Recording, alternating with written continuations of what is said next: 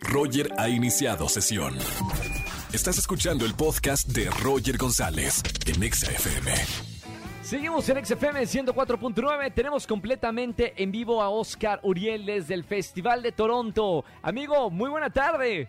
¿Qué tal, mi querido Roger? Es un placer saludarte ahora desde Toronto. ¿Sabes que es el primer festival de cine que cubro oficialmente después de la pandemia? Porque habíamos ido a los Platino España, ¿recuerdas? Sí, Pero sí, realmente un festival en forma, esta es la primera edición y no sabes qué gustazo me da regresar, porque digo, siempre lo he dicho en este espacio, para mí Toronto es mi ciudad consentida y favorita de, de todo el mundo, está haciendo un clima fantástico, no te quiero presumir eso. Hoy inició este festival, fíjate que, bueno, la ciudad de Toronto obviamente pues, tiene un prestigio cinematográfico de toda la vida.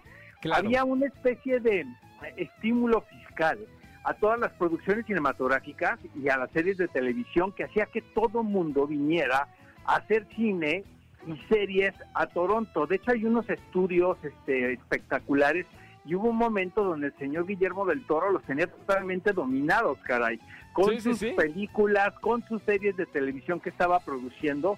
Entonces, este, pues mira, se siente el ambiente del cine por todos lados. Aquí se hicieron las películas de los X-Men, por ejemplo, ¿no? Entonces, este, pues el festival viene da- nada más a coronar este, toda esta tradición cinematográfica. México está raramente representado con un par de películas nada más, que es Amor y Matemáticas de Claudia Sanlutz, que es una gran, gran, gran directora, y también El Suplente, que es una película coproducida con Argentina, pero dirigida por Diego Lerman, quien es Sí. argentino y que y, pues, tiene muchísimo prestigio.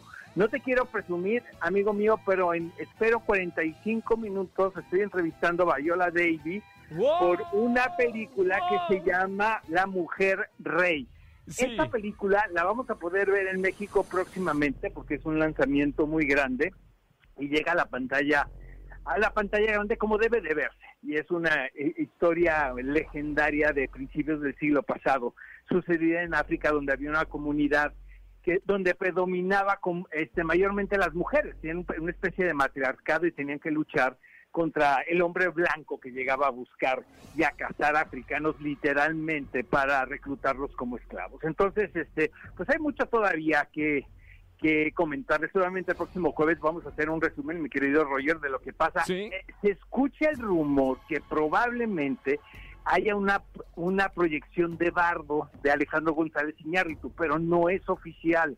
No, parece ser que podría ser una función sorpresa. Obviamente el próximo jueves yo te cuento si se hizo esa función o si vamos a tener que esperar al Festival de Cine de Morelia, donde estoy casi seguro que va a estar esa película por allá. Entonces, este, pues es un poco, hoy es el primer día nada más, este, eh, se siente un ambiente de, pues de mucha felicidad, porque finalmente es como el reencuentro, ¿sabes? Aquí se realiza la industria, muchas ventas internacionales, se arman coproducciones, entonces la gente está como un tanto festiva, fíjate, de volverse a ver ahora sí que cara a cara y no a través de una junta por Zoom, ¿no? Entonces, este, pues aquí estamos reportando, mi querido Roger. Hay un, bueno, antes de terminar, hay un, este, do- una serie documental sobre Armie Hammer en HBO, Max, el cual realmente no recomiendo. Fíjate, está muy frívolo. Realmente creo que Sí. que es un documental que explota meramente el escándalo de Armie Hammer, ¿no?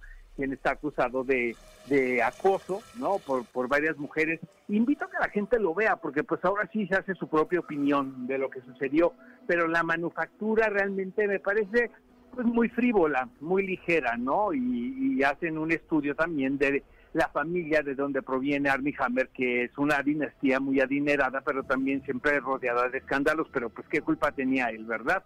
Entonces, Claro. este, ahí está la, la serie documental y el próximo jueves este, nos, nos comunicamos, mi, mi querido Roger, y quiero aprovechar y darle las gracias a Destination Toronto ¿no? por las facilidades que nos ha dado a Yasmín, a todo su grupo, a Letia, y nos escuchamos el próximo jueves, querido amigo. Te escucho más contento que cuando sales del psicólogo. Te va, o sea, creo que mejor ir a festivales de cine.